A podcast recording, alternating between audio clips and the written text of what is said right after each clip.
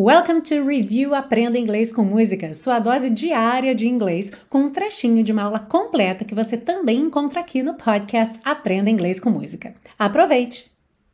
E, gente, eu já tinha até acabado essa parte 2, mas eu voltei aqui só para um alerta, porque ache é uma terminação que a gente usa para fazer o nome de várias dores. Dor de cabeça, headache, é, dor de ouvido, earache, a dor de barriga em inglês, como barriga em inglês se chama stomach, toda essa região aqui é o stomach, ela fica stomachache, stomachache.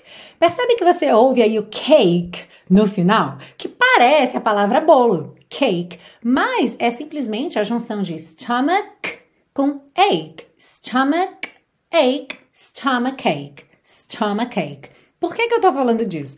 Porque algumas pessoas pegam esse cake e colocam nas outras dores, e aí fica head cake, que seria um bolo de cabeça, head cake. Então lembra que a terminação não é cake, tá? Cake ficou ali a junção de stomach cake. Quando for a dor de barriga, sim, a gente vai ter esse som, fica até meio engraçado, mas com as outras partes do corpo em que a gente associa essa terminação, que são especialmente cabeça, ouvido e dente, a gente não tem cake, somente ache. Então vamos ter headache, earache e toothache. Alright? Got a pain in the chest, doctors on strike. What you need is a rest. It's not easy, love, but you got friends you can trust.